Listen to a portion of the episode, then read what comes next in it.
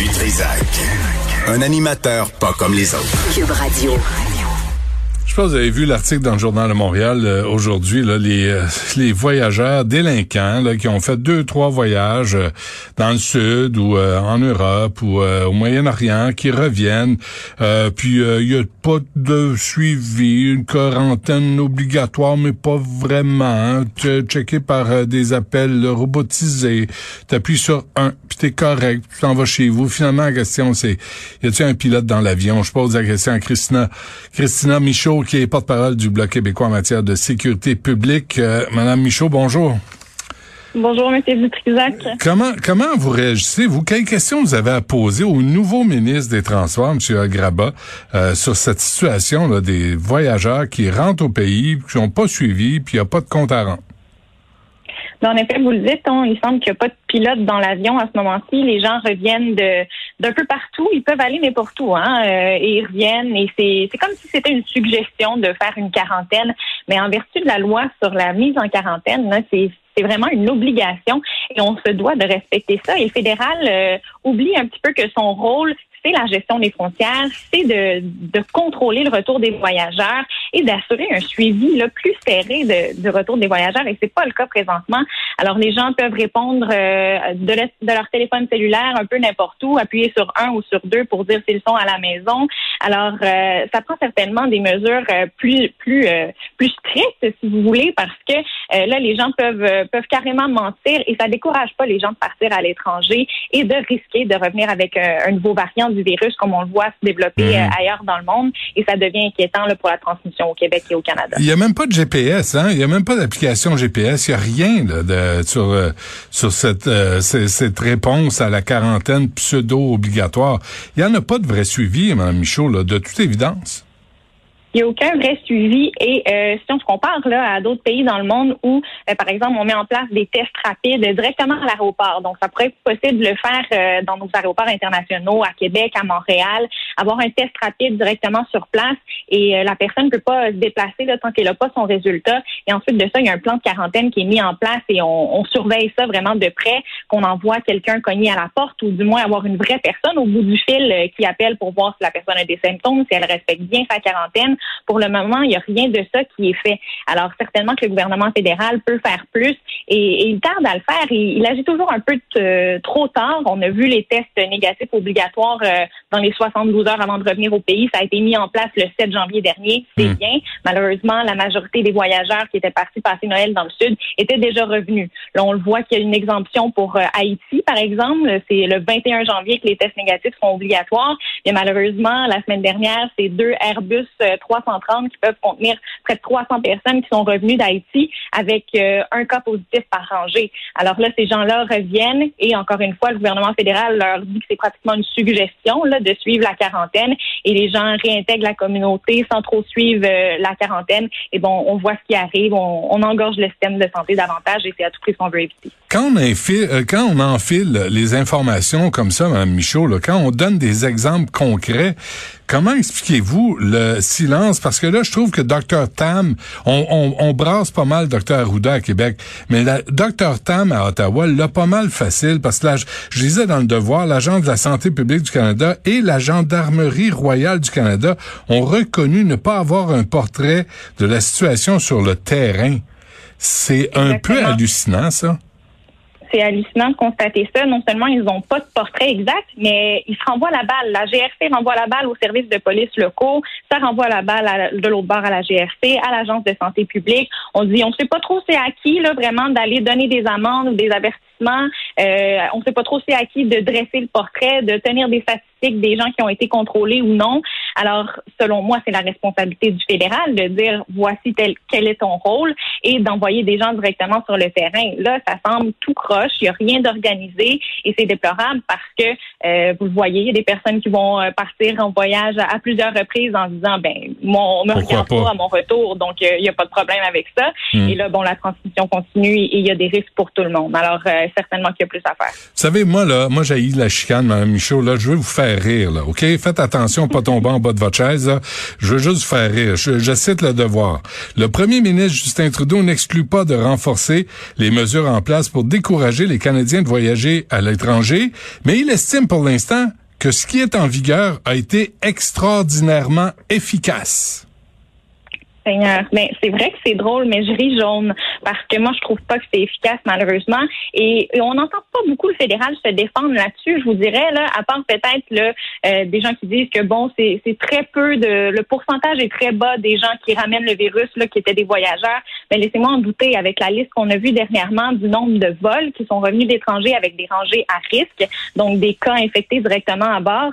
Euh, ça, ça va augmenter et c'est déjà des cas de trop. On a, on a des gens ici respectent les règles, qui s'empêchent de voir leur famille, des commerçants qui doivent fermer leur, leur commerce pendant des mois, hmm. qui respectent les règles, et on voit à côté des gens qui, qui font fi de ces règles-là et qui décident de partir à l'étranger quand même et de pas être prudents à leur retour parce qu'on le sait que le fédéral ne regardera pas. Alors euh, c'est hallucinant de voir ça. Mais c'est important là, Mme Michaud. Là, moi, on m'a sorti, euh, euh, on m'a sorti une, selon le Toronto Sun, la liste des vols internationaux avait des cas de COVID-19 confirmés. Tu sais, juste juste pour montrer, là, il y a des exemples à Toronto, mais il y en a aussi à Montréal. Et là, on parle de Cancun, de Fort Lauderdale, de Punta Cana, Varadero, Cancun, Port-au-Prince, Paris. Moi, je pense pas qu'il y ait beaucoup de travailleurs humanitaires qui descendent à Cancun ou à Varadero pour aller aider les plus euh, miséreux, les, les plus démunis. C'est parce que faudrait, faudrait définir c'est quoi un voyage essentiel. Exactement. Et, et vous le dites, il faut aller à la source. Là. Ces gens-là auraient dû jamais mettre les pieds dans l'avion en retour au Canada d'abord. Et on entendait M. Dubé, le ministre de la Santé du Québec, le dire pendant les fêtes, euh, il faut avoir le test négatif obligatoire. Et si c'était rien de lui, il l'aurait mis le lendemain matin cette conférence de presse-là, alors que le fédéral a dit, lui, que ça irait au 7 janvier et là, 21 janvier pour d'autres. Et là, finalement, on se rend compte qu'il y a des gens qui sont positifs, qui sont dans les avions au retour au Canada. Alors, euh, selon moi, ça prend des tests euh, avant que les gens partent ou bien justement décourager les gens de partir. C'est pas suffisamment fait. Les gens sont pas au courant de, de qu'est-ce qui arrive s'ils enfreignent la loi sur la mise en quarantaine, s'ils enfreignent euh, bon d'autres euh, d'autres lois qui sont mises en place et, et c'est ça qui est décourageant euh, pour ceux qui, qui, respectent les règles et eux voient leurs voisins faire ci je, je, rappelle aux gens, vous êtes la porte-parole du Bloc québécois en matière de sécurité publique, Mme Michaud. Est-ce que vous avez posé des questions? Est-ce que à, à la Chambre des communes, on pose des questions avant M. Garneau? Euh, et maintenant, M. Algraba, qui doit être en train de lire ses dossiers, parce que c'est un nouveau ministre, là, il connaît pas ses dossiers, ça va y prendre deux mois pour lire ses dossiers. Est-ce qu'il y a quelqu'un qui brasse le gouvernement à Ottawa?